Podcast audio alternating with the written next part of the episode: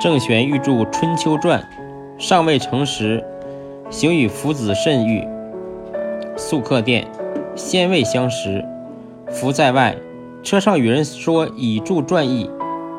玄听之良久，多与己同。玄就车语语曰：“吾久欲著，尚未了。听君相言，多与吾同。今当尽以所著与君。”遂为服侍著。